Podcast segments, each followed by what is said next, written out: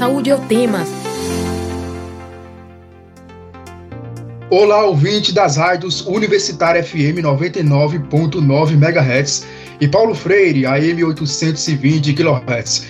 O atendimento domiciliar é uma forma de atenção à saúde realizada na moradia do paciente, com a garantia da continuidade do tratamento feito anteriormente no ambiente hospitalar. Esse tipo de serviço envolve uma equipe multidisciplinar de profissionais da saúde que, com o apoio da família e de cuidadores, oferece um amplo de cuidados com foco nas necessidades específicas de cada paciente. No Saúde é o tema de hoje, vamos falar sobre os cuidados na atenção domiciliar. Eu sou Everton Martins, estudante de Comunicação Social do Campus Agreste da Universidade Federal de Pernambuco e vou estar junto com você nesta edição do Saúde ao Tema. E enquanto durarem as recomendações de distanciamento físico, vamos realizar o programa remotamente. Lembro também que esta edição fica disponível no site radiopaulofreire.fpe.br e nas plataformas de podcast. Nesta edição do Saúde ao Tema, vamos falar sobre os cuidados na atenção domiciliar.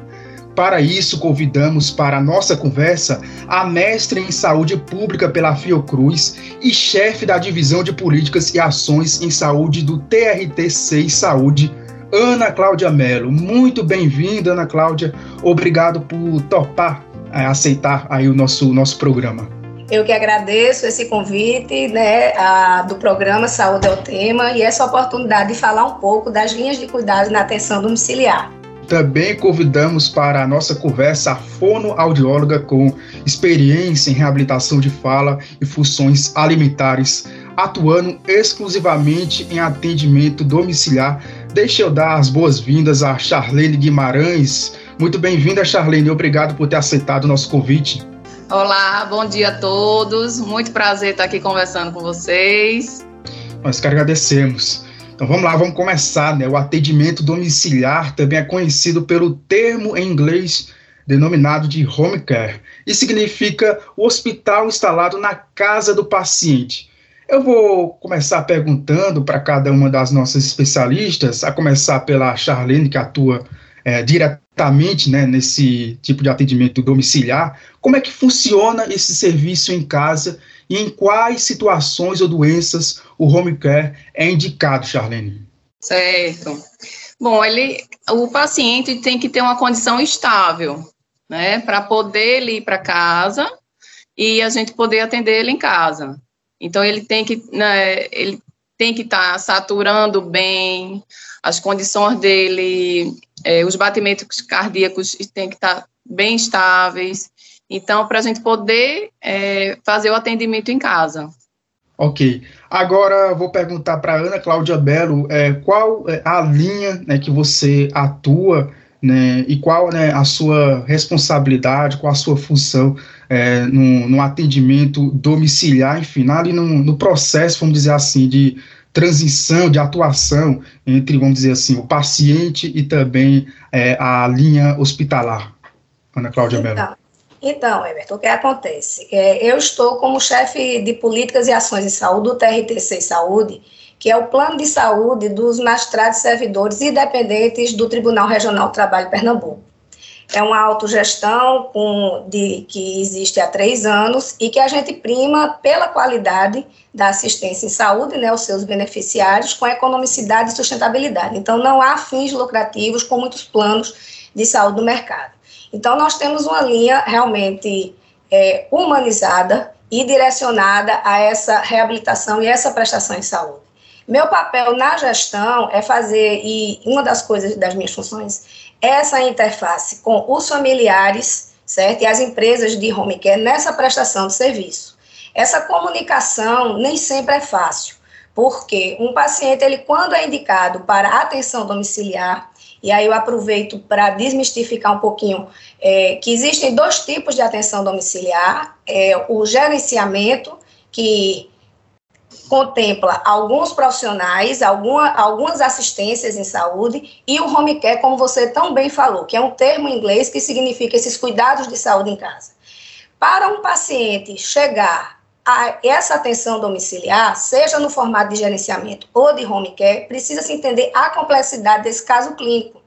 E quem são esses profissionais que estariam envolvidos nessa linha de cuidado, certo? Então, tudo isso passa, como a é, Charlene também falou, por uma solicitação médica, uma avaliação médica inicial, que olha para o paciente a sua condição de saúde e verifica que ele precisa, no âmbito residencial, de alguns acompanhamentos, onde nessa linha de cuidado vai estar estabelecido se será um médico e quantas vezes no mês, um enfermeiro, um fonoaudiólogo, um fisioterapeuta, um terapeuta ocupacional, enfim. A assistência o formato da linha de cuidado domiciliar será de acordo com o caso clínico do paciente. E o que a gente também observa nesse, tanto na questão do home care como no gerenciamento, é a dificuldade de locomoção do paciente. Então, tanto em um quanto em outro, eles não conseguem ir, por exemplo, para um consultório, é muito difícil essa locomoção.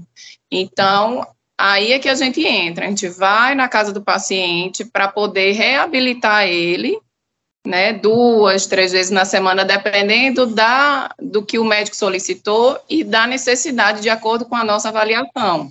Nesse, nesse aspecto que a gente vai, vai avaliando e vai atendendo dependendo da necessidade. Mas o mais importante é essa, essa necessidade, essa, essa falta, assim, de locomoção deles eles são geralmente acamados, com cadeira de roda, eles não conseguem ir até o atendimento, certo?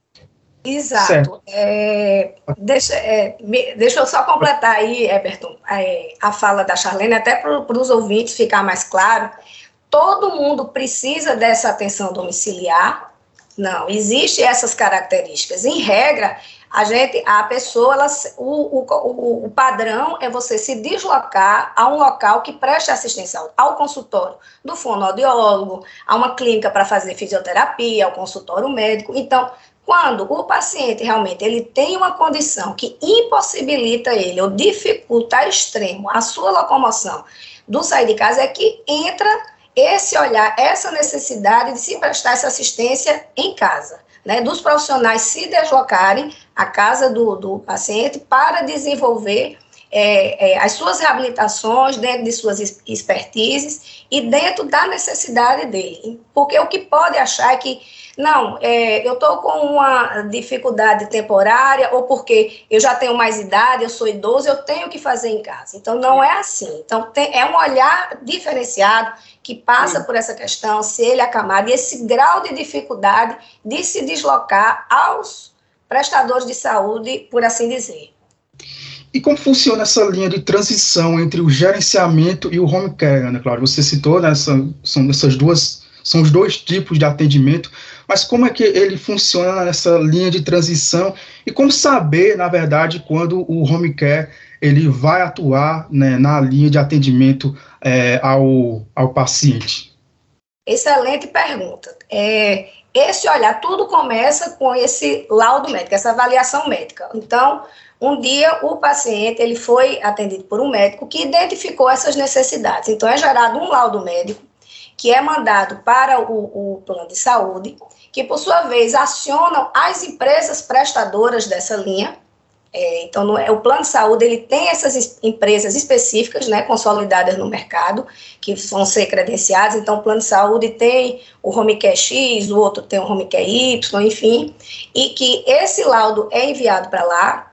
A empresa, por sua vez, ela manda é, ao encontro do paciente para fazer uma avaliação presencial e preencher o que a gente chama do ABMID e de, uma, de um score NEAD. Isso são ferramentas certo? Que são criadas, utilizadas, não é do plano de saúde A, B ou C. Todos os planos usam e seguem essa, essa, essa tabela, essa avaliação, e ali é visto, tem um questionário onde se vai é, dizer quais são as terapias, o que é que o paciente, o grau de complexidade que aquele paciente vai ter de atenção domiciliar em casa, se gerenciamento ou home care.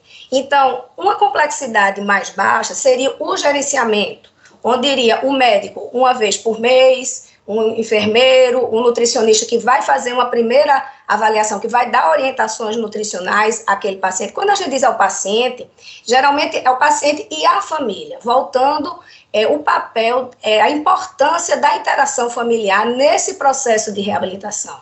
O, a gente tem que pensar que o paciente que recebe esses cuidados, ele de alguma maneira ele está numa condição frágil, ele está no processo de reabilitação e que ele precisa não só do profissional que precisam de qualificações específicas, né? São profissionais. É, eu posso ser um grande fisioterapeuta, né, mas eu não ter essa formação direcionada para esse atendimento residencial. Charlene vai poder realmente é, falar isso dentro da área dela, das, da, da, da, formação específica. Então, são profissionais, essa equipe multiprofissional, eles são fisioterapeutas, fonos, terapeutas ocupacionais, mas que têm, olha, têm uma formação específica para essa atuação em home care. Até em, em, em atenção domiciliar, gosto de falar assim, uma vez que tem o formato de gerenciamento e o home care, que é um, uma complexidade maior, a diferença é que no home care eu preciso de aparatos pela complexidade do paciente mais específicos para ter uma equipe em casa no formato de 6, 12 ou 24 horas. O que aí já muda um pouquinho a relação né, do, é, do dia a dia com os familiares também. Porque você tem uma estrutura hospitalar, uma mini estrutura hospitalar montada na residência. É, daqui a pouco a gente fala sobre essa questão da estrutura, tem uma pergunta específica relacionada a isso, mas eu gostaria de perguntar justamente a Charlene como é que funciona né, esse atendimento, essa assistência ao paciente em casa. A Ana Cláudia falou da, do gerenciamento, né? E agora, Charlene, você pode citar como é que é esse atendimento feito é, em casa mesmo, né? O domiciliar. Geralmente, esses pacientes em home care ou gerenciamento, eles têm dificuldades específicas na deglutição e na fala. Então, a gente vai trabalhar em alguns pacientes que têm doenças progressivas, a gente vai trabalhar para que esses sintomas não, é, não venham de forma tão rápida. Então, a gente vai tentar prevenir, vai tentar estabilizar esses sintomas, estimulando a fala, fazendo exercícios para que eles não, não entrem em sonda logo, certo? É, em casos de reabilitação, paciente sofreu um AVC, paciente teve COVID, está precisando se reabilitar, então já é outro tipo de intervenção. A gente vai tentar tirar essa sonda que ele teve que colocar no hospital. A gente vai reabilitar a fala que ficou, ou que perdeu a fala, ou que está fraca, então a gente vai estimular. Então, dependendo da doença do paciente, a gente vai intervir de formas diferentes. Ok. Agora, eu gostaria de perguntar, ainda com a Charlene, qual a função, né, de fato, de uma fonoaudióloga né, no profissional em casa. Existem existe ali os vários profissionais envolvidos, né? Mas é. gostaria de começar a citar a sua função ali, da, que é a de fonoaudióloga no atendimento. Reabilitar a fala e a alimentação via oral, ou tentar, como eu te disse, estabilizar esses sintomas. Em pacientes com Alzheimer, por exemplo, esses sintomas tendem a ser agravados. Então, a gente vai tentar não, é, esse, não ter o agravamento desses sintomas. Deixar esse paciente comendo via oral, deixar esse paciente se comunicando. É, e, além disso, gostaria de perguntar para também, agora voltando para Ana Cláudia, são vários profissionais, né, Ana Cláudia? Você citou agora e também a Charlene. Quais, você poderia dizer, quais os profissionais que são envolvidos ali na, na essa linha de transição, né? E qual a recomendação que é feita ao paciente? E, pois bem, uma atenção domiciliar, ela é composta por essa equipe multi, multiprofissional que a gente está falando, ela é composta por um médico, um enfermeiro, é, pode ter as terapias de fonoaudiologia, fisioterapia motora e respiratória, terapia ocupacional, o nutricionista e, alguns casos, também um pouco acompanhamento é, de psicólogo. Mas o padrão mesmo são essas primeiras terapias, em onde, a partir desse laudo e depois dessa, dessa avaliação, né, desse score que eu disse, e entendendo qual vai ser a linha de cuidado ao paciente, vai ser passado para a família que é, o paciente X, ele receberá uma vez por mês o médico, que vai fazer uma avaliação geral, ele pode solicitar é, exames, ele chega na casa do paciente, ele vai fazer aquele, é uma consulta de consultório feito na residência, onde ele vai ver a situação clínica do paciente como está, se as medicações que prescritas estão fazendo efeito, se precisa modificar alguma medicação. É, o enfermeiro, ele pode ter visitas mensal ou quinzenal também, vai depender do caso clínico, como eu disse, da complexidade. O nutricionista, ele geralmente vai uma vez no mês, a cada dois meses, dependendo da forma da atenção domiciliar estabelecida, para dar essa orientação nutricional. Se é um paciente que tem a dificuldade de deglutição, como a Charlene está falando, então ele vai ter uma orientação da alimentação X né? É uma, uma forma, o que é que ele pode comer, como ele deve comer. E isso em parceria com a Fono, que é por ser uma equipe multiprofissional que se conversa, né? Vão poder chegar juntas a, a melhor alimentação, melhor dieta para aquele paciente, nesse, nesse processo de reabilitação. Se é um paciente que ele tem uma necessidade maior, aproveitando aí o gancho aí da, da fome, em que ele faz é, gastrotomia, alimentação é outra por outra via, então, ele já tem outra deficiência nutricional, então já é outro olhar. Então, esses profissionais, essa equipe se conversam. O fisioterapeuta, é, ele vai, ele é encarregado de fazer a reabilitação motora. Muitas vezes você vem de uma internação longa de hospital, com déficit motor e respiratório, por ficar muito tempo acamado, e precisa é, dessas terapias por um tempo X, não é uma coisa ad eterna, é importante pontuar isso, que uma atenção domiciliar, ela não é para sempre e também pode ser o para sempre, no sentido de terminar com, a, com, a, com o óbito do paciente, que é uma linha, todos nós vamos, vamos partir um dia, não é verdade? E assim, as pessoas têm um pouco de recalque em falar isso, mas isso é a linha da vida. E, assim, é muito mais digno, inclusive, viver essa transição, se necessário, numa atenção domiciliar, junto do seio familiar, do que, como a gente vê, infelizmente, alguns casos de pessoas, de pacientes abandonados no hospital pela sua própria família, que não querem receber esse paciente, mesmo com esse aparato de atenção domiciliar, certo, em sua residência, porque, ah, não quero ver o sofrimento, porque é trabalhoso. É, Charlene sabe que vive esse dia a dia aí, tem N situações envolvidas, existem até problemas sociais envolvidos, tem famílias que o paciente ele tem condição de ir para atenção domiciliar e famílias que não querem receber, porque também não é fácil você ter uma equipe que entra, que tem uma rotina de adentrar na sua casa, não é verdade, Charlene? Então, os profissionais que transitam é, na casa desse paciente, ele tem os dias, os horários de chegar. Então, a família tem, as pessoas que moram naquela residência têm que estarem dispostas também a acolher esse profissional que tá in, está indo ali para exercer o seu trabalho nesse processo de reabilitação. Então, nem sempre é uma relação fácil né, a gente poder é, coordenar né, toda essa linha de cuidado necessário ao paciente com tantas pessoas envolvidas. E daqui a pouco, não sei se tem uma dessas perguntas, mas eu gostaria de falar também do papel do cuidador, que é uma coisa que confunde muito. Existem esses profissionais com formação específica para a prestação de serviço, mas existe também o cuidador da casa, que pode ser um familiar, uma pessoa contratada, um parente, parente, e às vezes confunde muito pela família, achando que, em sendo é, um, atenção domiciliar no formato de home care, que você tem é, no período de 6, 12 ou 24 horas, um técnico de enfermagem na sua residência, não é verdade? Que, porque precisa, é um paciente que precisa de uma ventilação respiratória artificial, então precisa daquele profissional ali acompanhando aquela máquina. É um paciente que está fazendo uma, um antibiótico venoso, então tem o suporte de soro, então precisa daquele técnico. É um olhar diferente que foge ao do cuidador e que precisa de um olhar mais técnico. Então, administrar essa orquestra com tantas pessoas, tantos profissionais envolvidos, nem sempre é fácil.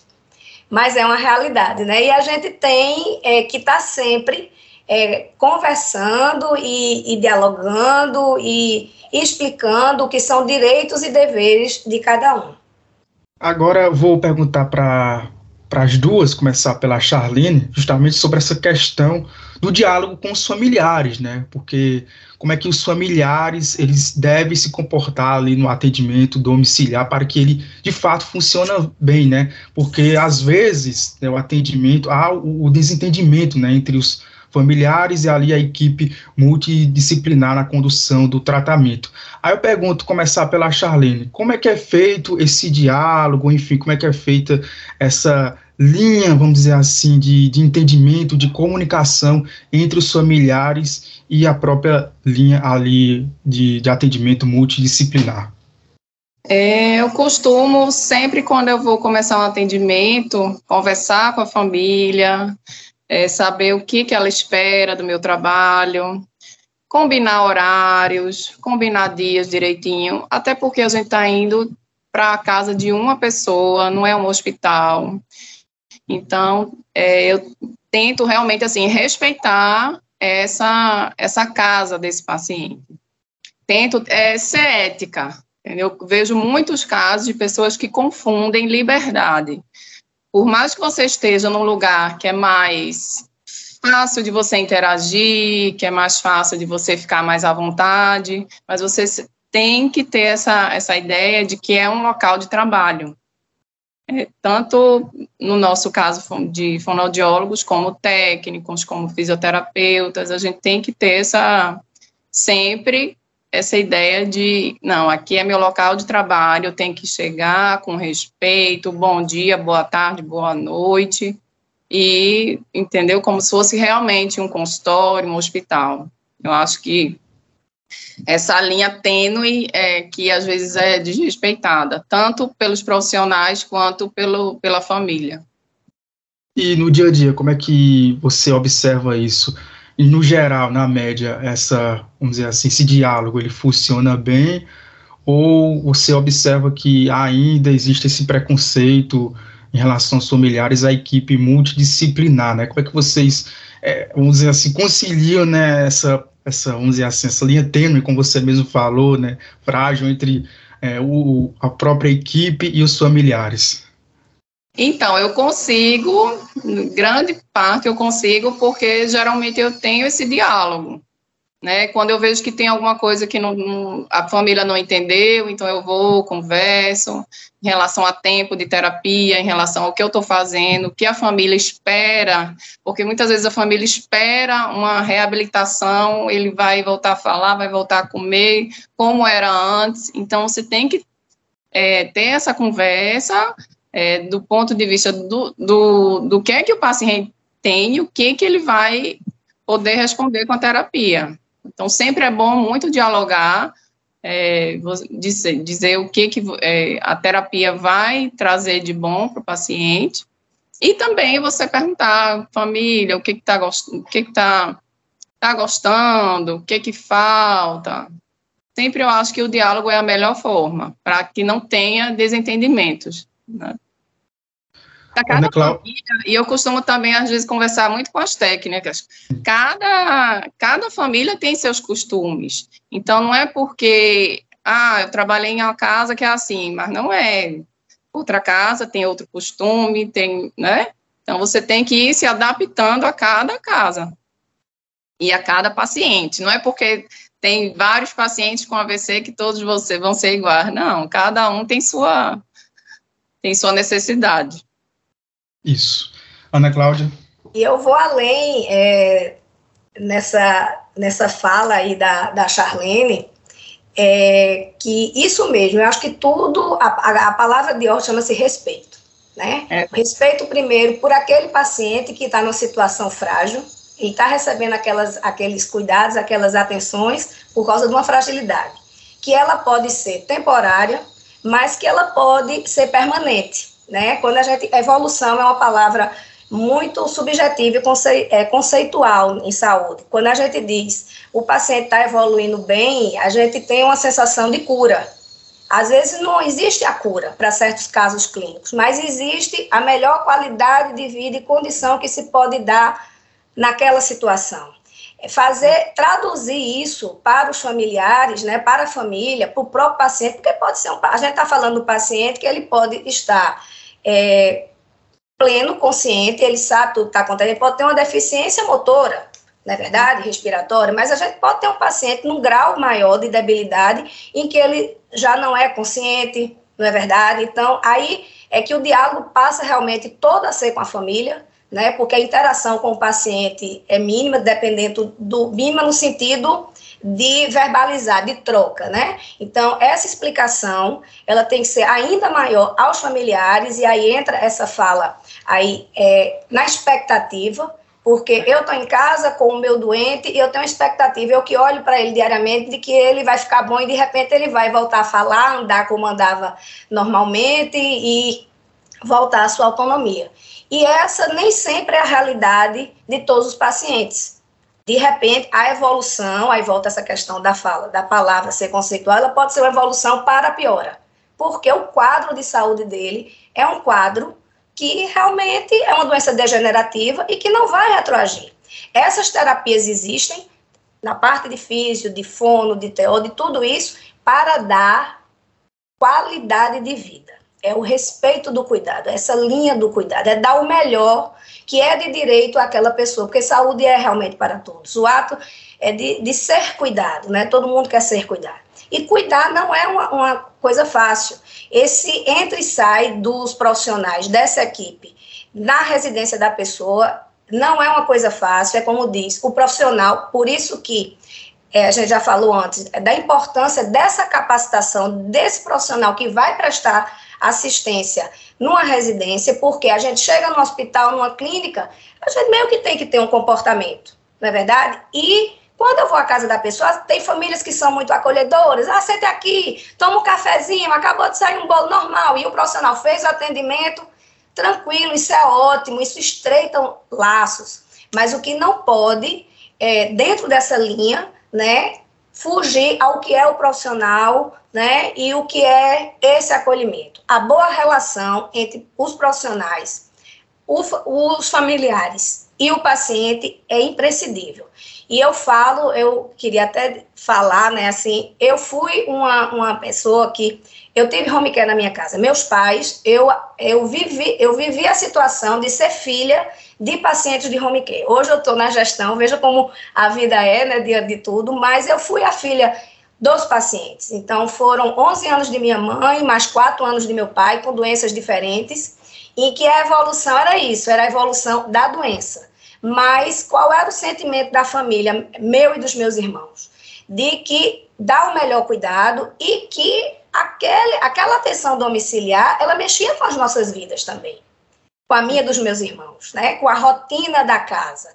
Não é uma, uma relação fácil, mas é uma relação que se constrói. Era isso que eu, que eu queria chegar. Essa relação é construída no dia a dia quando todas as pessoas envolvidas nesse processo têm um olhar, sabe, assim, da solidariedade e de dar o melhor àquela pessoa que é frágil, que é o paciente não é verdade?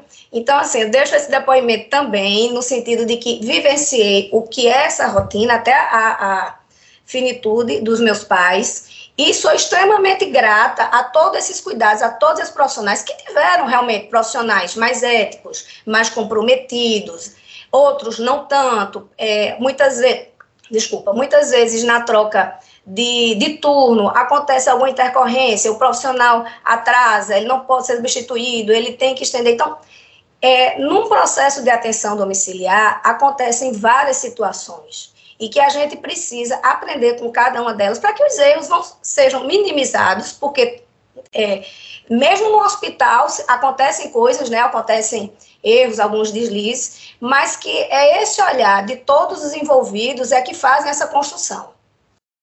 E também se colocar no lugar do outro, né, Cláudia? Se colocar no lugar do doente, como é que você gostaria de ser tratado? Se colocar no lugar da família, entendeu? Como é que eu gostaria de receber um profissional na minha casa? É, como é que eu gostaria que esse profissional se comportasse? Acho que você indo por esse caminho tem grande chance de, de dar tudo certo. Sem dúvida, excelentes relatos. Hoje no Saúde ao Tema estamos falando sobre atendimento domiciliar. Para isso, nós estamos recebendo a mestre em saúde pública pela Fiocruz e chefe da divisão de políticas e ações em saúde do TRTC Saúde, Ana Cláudia Mello, e também contamos com a participação da fonoaudióloga com experiência em reabilitação de fala e funções alimentares, atuando exclusivamente em atendimento domiciliar, Charlene Guimarães. Eu também lembro a você que, enquanto durarem as recomendações de distanciamento físico, o programa acontece de maneira remota.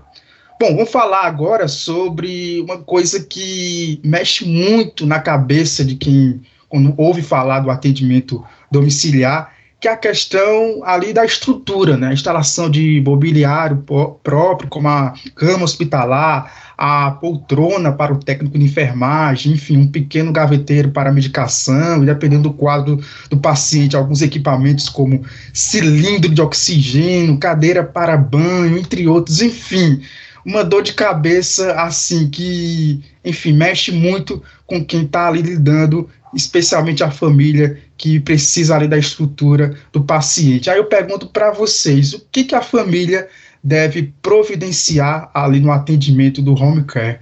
Vou começar dessa vez com Ana Cláudia. Excelente pergunta, Everton, porque é, quando a gente chama a empresa que vai é, de, primeiro ao paciente para ver a situação clínica, para classificar aquele grau da atenção domiciliar, ok? Esse gerenciamento home care. E em se ficando estabelecido que é o home care, realmente precisa desse aparato mais elaborado que você está falando. Voltando, repetindo que o home care ele vai dar uma complexidade de eu ter a nível de um profissional fixo na residência, um técnico de enfermagem, no formato de 6, 12 ou 24 horas. Na questão do aparato, realmente tem que ir a cama, a escadinha para subir na cama, a poltrona, tudo isso que você falou é, vai ter que ser deslocado para a residência do paciente. Então, no mesmo jeito que a empresa vai ver a condição clínica do paciente, ela também vai fazer uma visita na residência da, do, da pessoa. Porque precisa ver se aquela residência ela tá, está em condição de receber esse aparato. Por exemplo, é, dependendo é, do caso clínico, precisa de alguns aparelhos, certo? De ventilação respiratória, um BIPAP, algo mais, em que precisa que a energia elétrica ela seja compatível para ter aqueles aparelhos. Tem aparelhos que ficam é, ligados 24 horas, por exemplo. E pode ser uma, resi uma residência que não tenha essa estrutura no sentido de ter algum problema de instalação é, elétrica, de, de tensão, que inviabilize aquele aparelho. Então, é importante salientar que esse olhar também é feito pelas empresas. E aí tenta-se adaptar, obviamente, no que é possível. Um outro caso também é o acesso, né? Vamos dizer que é um paciente que mora, resida em uma localidade de difícil acesso. Às vezes, o espaço que tem não é compatível, assim, primeiro o acesso, no sentido de escada, tudo isso, em que isso já muda a linha de cuidado, não deixa de ter, mas já muda a linha de cuidado, é um lugar de difícil acesso em que a própria equipe multiprofissional até teria uma, uma, uma vamos dizer, uma prescrição inicial para um atendimento cinco vezes por semana, mas é muito longe, então isso a, a equipe, o profissional com a própria família adequa para três por causa do deslocamento, porque tudo isso precisa ser pontuado, isso são realidades que existem. A gente não pode achar que tudo é fácil. Ah, eu vou ter uma, uma atenção domiciliar e tudo vai é, funcionar contente. Ora, esse fono, essa fono, esse físio que vai à minha residência, ele já está vindo de outra residência. Ele pegou trânsito, ele se deslocou, ele pegou as obras é, que estão no caminho, não é verdade? O, o, o, o engarrafamento. Então, tudo isso é ponderado na construção dessa agenda, desses horários de atendimento. Quer falar, Charlene? Acho que você tem uma fala aí para dizer. Uma Chuva, exatamente, alagamentos. Então, é isso é uma realidade. A gente precisa trabalhar com fatos reais. É. Então, é, às vezes o quarto é muito pequeno, de modo que essa estrutura é instalada na sala. Charlene pode confirmar isso aí. Quantos pacientes você já deve ter atendido e que você normalmente chega pensando que aquela estruturinha vai estar no cômodo, né, no quarto, e não, ele está montado na sala, porque a nível do espaço do é. domicílio, é o que é melhor para o paciente, ou porque é mais arejado, porque tem uma janela que entra uma luz, que tem uma ventilação, você está entendendo? E aí você começa a entender, Heberto, e os ouvintes, como isso realmente mexe com a vida de toda a família.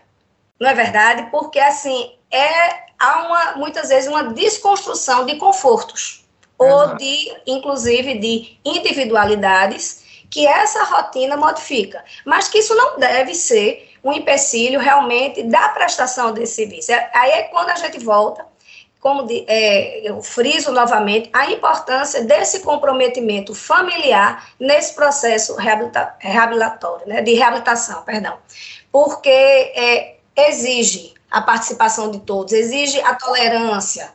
Pode complementar, é, Charlene, como é que o profissional ali do atendimento domiciliar, ele orienta é, o paciente nesse caso? É, em relação ao horário, por exemplo, a gente eu tento marcar horários, mas não horários realmente fixos. Eu é, procuro assim, por exemplo, entre 8 e 10 horas. Porque é muito difícil você chegar, ah, não, vou chegar de 8 horas. Em Recife é bem complicado. Você tem um horário pontual em todos os pacientes.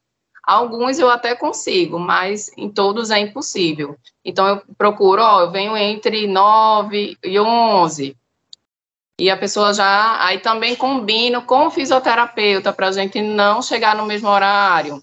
Também procuro perguntar qual é o horário do banho, qual é o horário que é melhor, que dependendo do paciente está mais acordado para fazer a terapia. Então, tudo isso a gente vai encaixando para ficar tanto bom para a família quanto para o profissional também.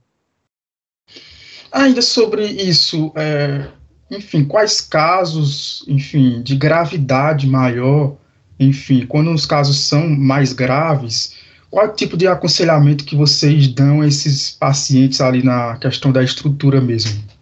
É, Ana Cláudia pode. Mais graves no sentido. Ah, um paciente que, cujo caso clínico ele é, demanda uma complexidade demanda de, maior, né? É, uma complexidade maior. Repito, eu acho que precisa é, da tolerância e bom senso de todos. Né? A empresa, a gente quer é, pensar que a gente está sempre trabalhando com empresas sérias, na é verdade, que fazem a contratação dos seus profissionais dentro de uma capacitação com esse olhar e que vão é, fazer por onde realmente cumprir esse, esse agendamento, esses horários que a Charlene está falando aí. É, essa fala entre a equipe é muito importante. Não adianta eu chegar no horário em que eu, o físio está fazendo e eu vou ter que ficar esperando. Então, isso já vai comprometer o atendimento do próximo no meu deslocamento. Então, essa coordenação dos horários da, das diversas terapias que o, o paciente vai receber é muito importante. Acordar com a família também, né? Às vezes, é, a, cada família ela tem rotinas próprias, hábitos que também precisam ser respeitados. E o que é mais importante, eu acho que é o olhar centrado no paciente, no frágil certo? É, como disse, é um paciente que ele demora mais a acordar, ele é aquele paciente que ele já vem de uma noite, que ele não dorme bem, então ele não está desperto às 8 da manhã. É aquele paciente que ele só está mais espertinho lá para as 10. Então, essa, essas terapias que demandam dele, físio, fono, não é verdade? Não podem ser feitas no horário em que o paciente não rende, porque senão aquele atendimento, aquela, ela não, não, não vai ter o alcance que deveria ter.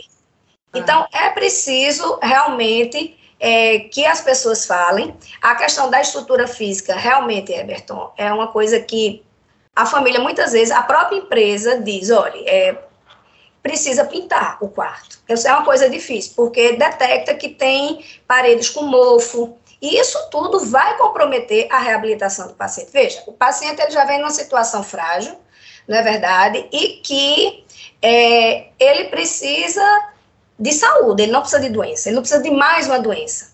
E assim, não é uma fala fácil, mas às vezes precisa dizer, e aí eu, eu, a gente recebe a ligação da família dizendo, isso é um absurdo, a empresa está dizendo que tem que pintar, que tem que isso, aquilo, outro. E aí você está sempre explicando o porquê de cada pedido, de cada solicitação. Quando a gente vai a um ambiente de consultório, um hospital, a gente não observa se ele é limpo, né, se tudo funciona, se ele tem uma iluminação adequada. Então, é esse mesmo olhar na devida proporção da residência. Então, existe um mínimo exigido de aparato para que essa estrutura de home care, que é uma internação realmente domiciliar, com todos esses aparelhos, seja instalada. O formato do gerenciamento, que é uma atenção domiciliar, mas que eu não tenho esses aparatos, porque é um caso clínico mais leve, por exemplo, a COVID deixou muitas pessoas com sequelas respiratórias é, e motoras. Então, é, lá no, é, muitos beneficiários nossos, é, houve a solicitação de uma, uma atenção domiciliar nesse formato, com fisioterapia motor e respiratória, certo? Durante um tempo. Como disse, a atenção domiciliar, ela não quer dizer que vai para sempre. Tudo vai depender do caso clínico do paciente. Porque realmente eu posso ser um paciente em que eu estava num gerenciamento, mas é, que meu caso evoluiu no sentido de complexidade e virar um home cat 6, né? Porque de repente eu estou tendo infecções é, urinárias de repetição, estou é, convulsionando, então já mudou a complexidade. Então, do mesmo jeito que eu posso começar no formato de atenção domiciliar e ela evoluir para uma complexidade maior, certo?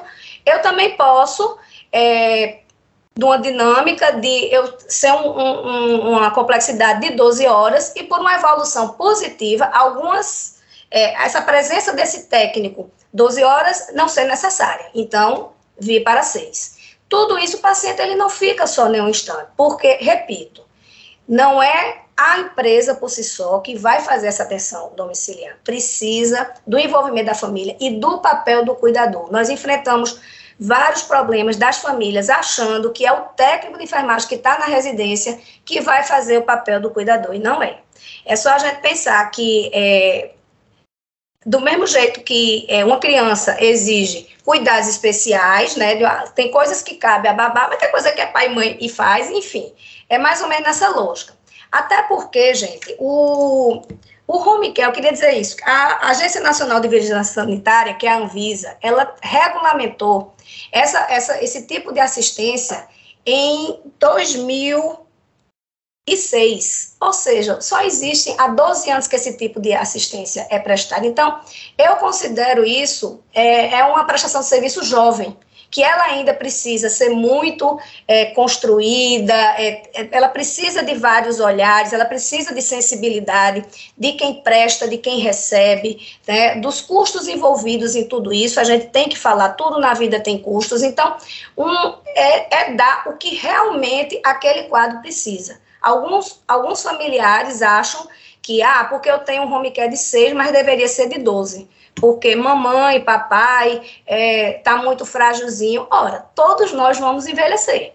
Então, eu posso ser um velhinho, uma velhinha, sem nenhuma é, grande comorbidade e que eu vou ter, vou precisar dos cuidados normais de quem está envelhecendo. Uma dificuldade aqui, eu já não enxergo tão bem, que é o cuidado que nós temos com o nosso velhinho. A gente não pode delegar a atenção domiciliar e aos profissionais envolvidos a cura ou cuidados que fogem ao normal da vida.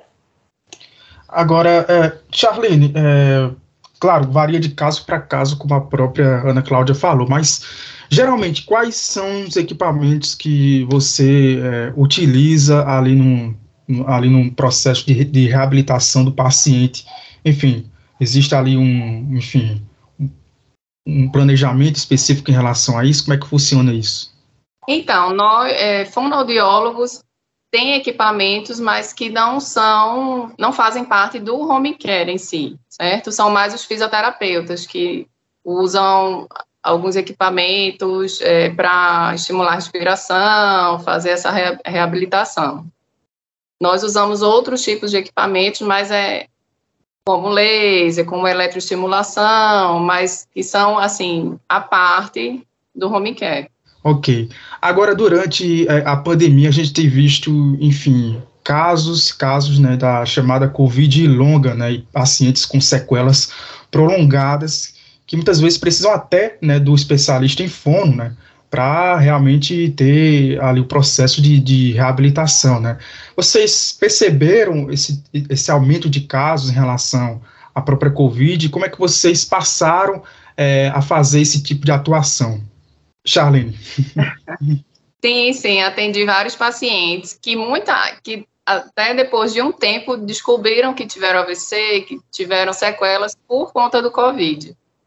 Então, até hoje eu atendo muitos pacientes que tiveram, tiveram que ser entubados, depois traqueostomizados, e, e assim, a maioria deles que eu atendi teve uma boa recuperação, graças a Deus.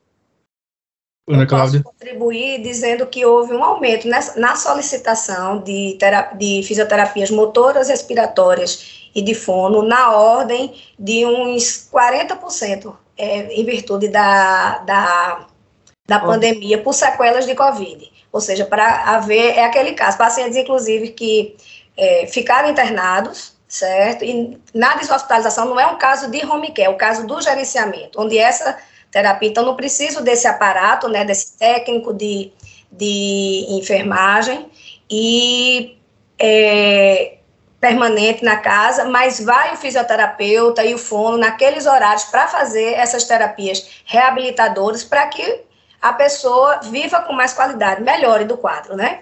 Por uhum. exemplo, eu, eu tive Covid em um determinado momento e eu fiquei com a dificuldade respiratória, não cheguei a precisar desse acompanhamento certo? Mas, assim, como lá os nossos beneficiários, nós temos uma, uma cartela, é, um catálogo de, de beneficiários realmente mais velhos, né? E também tivemos muito caso de Covid, as solicitações foram muitas. E, assim, vem a solicitação médica, né?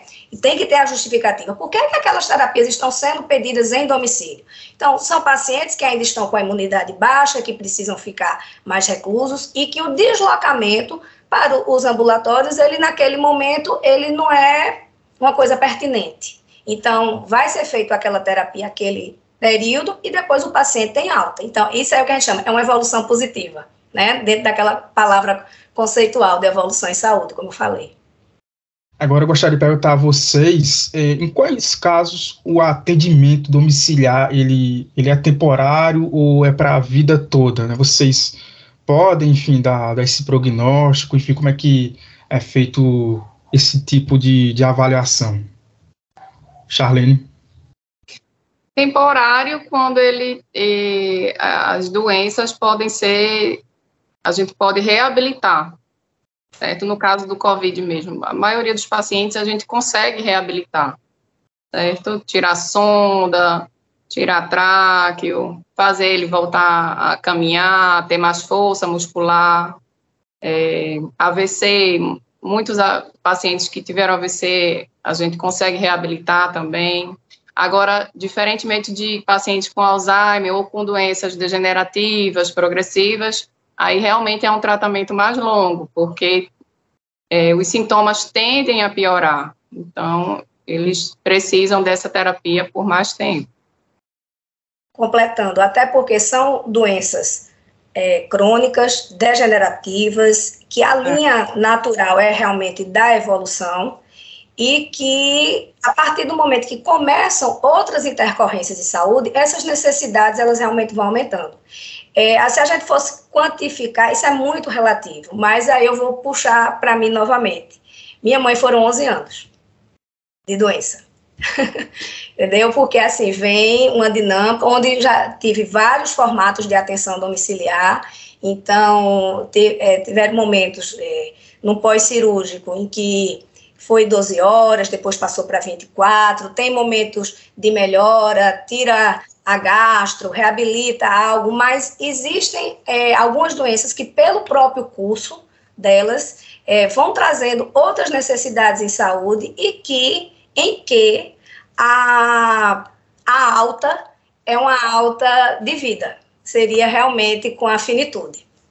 Olha, infelizmente a gente está caminhando para o final do programa. A gente falou sobre o atendimento domiciliar, vários assuntos, enfim, outros também, outras perguntas que a gente deixou aqui de complementar em virtude do tempo, mas, né, enfim, a gente acho que detalhou aqui a maioria, enfim, dos assuntos que poderiam ter sido é, encaminhados aqui para o nosso programa. Mas antes da gente encerrar, eu gostaria de passar a palavra para cada um das nossas especialistas, né, que participaram do nosso programa de hoje. Eu começo com a mestre em saúde pública pela Fiocruz e chefe da divisão de políticas e ações em saúde do TRT 6 Saúde, a Ana Cláudia Mello.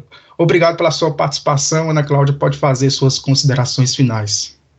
Bem, eu agradeço essa oportunidade. É sempre um prazer falar sobre assuntos que instigam, né, que é o, é o meu cotidiano, é o meu mote de trabalho já há algum tempo, e dizer que aos familiares, aos telespectadores, se você que nos ouve e tem alguém que tem uma necessidade de se cuidar em casa, que apesar de todas as adversidades que surgem, né, porque não é um processo de construção, cuidem, aproveitem essa oportunidade, porque é, é, maravilhoso para a reabilitação do paciente ter a família nesse acompanhamento integrado, nessa linha de cuidado. Assim, é, é um trabalho realmente para se fazer de mãos dadas, né? Onde o amor ele deve estar à frente de qualquer coisa, de qualquer dificuldade de locomoção, de equipe, até chegar a uma escala de profissionais, mas que se ele pode ser feito, façam.